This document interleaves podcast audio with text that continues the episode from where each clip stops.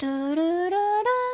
东京日日 news 每天十分钟，分享华人媒体不太会报道的日本新闻。欢迎来到东京日日 news，我是可乐米。相信我很多朋友有坐过飞机吧？相信我很多坐过飞机的朋友有看过起飞之前的安全宣导片吧？宣导片是不是通常都是停在穿救生衣、戴上氧气罩、低下头？等待空服员指示的段落呢？那如果一个不小心出现像羽田机场飞机事故当中的疏散流程，大家又应该怎么做呢？北海道电视台的记者就有去新千岁机场的加鲁培训中心访问了中心里面的老师。如果要从空气滑梯下飞机的话，首先要先做的事情就是放弃拿行李。如果乘客都抢着要拿行李的话，就会延长整体疏散的时间。再来是穿高跟鞋的人要脱下鞋子，并且把鞋子放在座椅底下，因为高跟鞋的鞋跟有可能会刺破空气滑梯，让后面的人没有办法滑下飞机。最后呢，是在滑下飞机之前，要确定手上没有拿东西，身上也没有背包包，因为手里有东西或是身上有包包的话，可能会让身体失去平衡，在滑下去的时候受伤。根据新闻影片。记者是说，从飞机上面滑下去的时候，会觉得空气滑梯好像离地面有一点点高，会有点害怕。但是很意外的是，滑下去的时间很短，真的到了地面上之后就不会害怕了。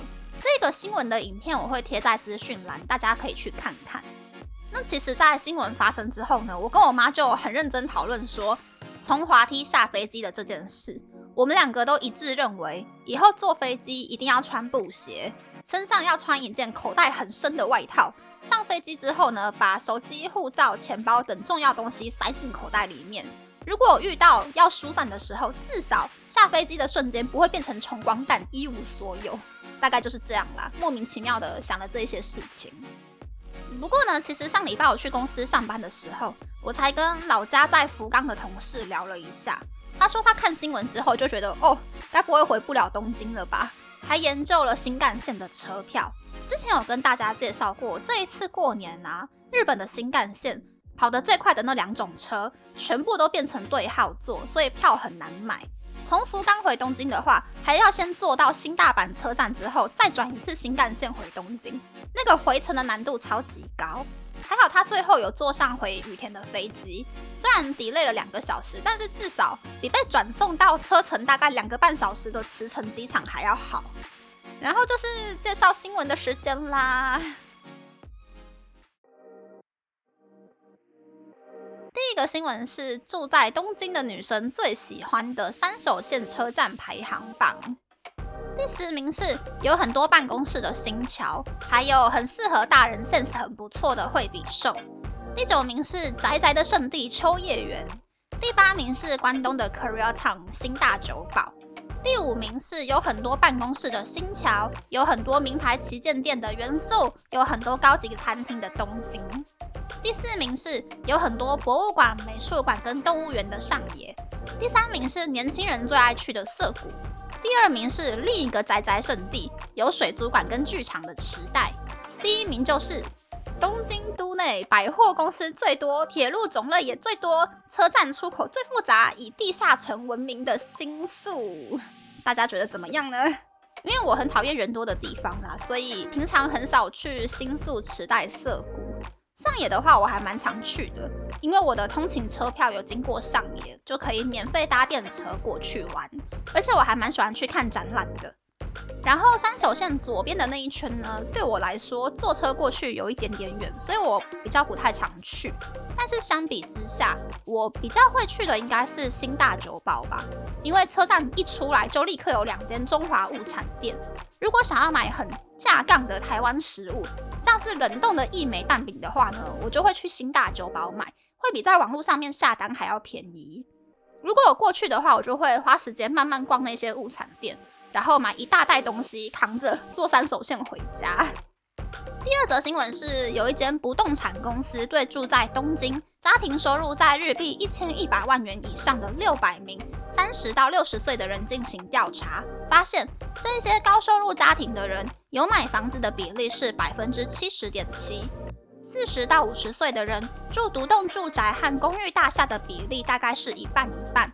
但是三十多岁的人当中，百分之三十六点五的人住独栋住宅，百分之六十三点五的人住在公寓大厦。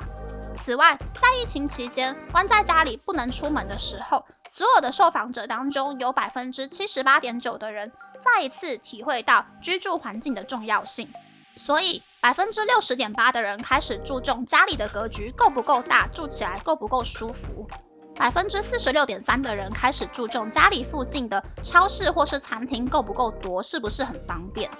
而询问没有买房子的一百七十六名受访者后，发现有百分之六十三点七的人想要在五年以内买房子，其中百分之十六点七的人已经签好合约了，百分之二十四点五的人打算在一到三年以内买房子，百分之四十一点二的人打算在三年以内买房子。嗯，大家觉得怎么样呢？其实，在疫情过后、奥运过后，东京的房价真的是越涨越高了。房价大概涨了两三成吧，就连原本不是很方便的地段，或者是户数很多的公寓，都开始变得很贵。我觉得那个价钱看起来很不合理，贵到我觉得家里要有两个正社员才有办法买得起新城屋。如果这两年没有加薪到的人，可能连中古屋都很难买。因为现在的东京就跟台北一样，整个换算下来，买房子每个月要花的钱，跟租房子每个月要花的钱，差距从差不多一样开始越拉越大了。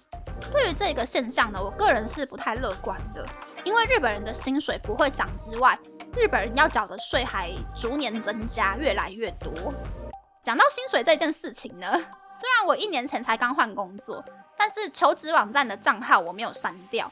所以网站还是会自动通知我说有适合我的职缺。昨天我刚好就有时间，很无聊，一个一个点开来看，就发现有好多我上一个冬天跟上上个冬天找工作的时候有看过的职缺。过了两年哦，薪水都没有变呢。甚至以前我看了觉得这个薪水是可以增到谁啦的那种职缺呢，到了现在薪水依旧是没有变化。所以我觉得那个公司应该是怎么找都找不到人啦。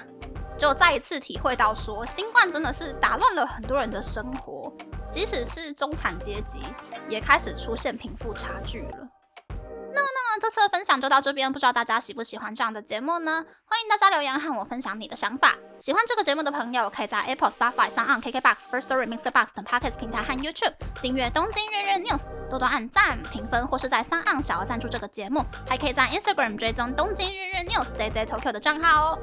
拜拜。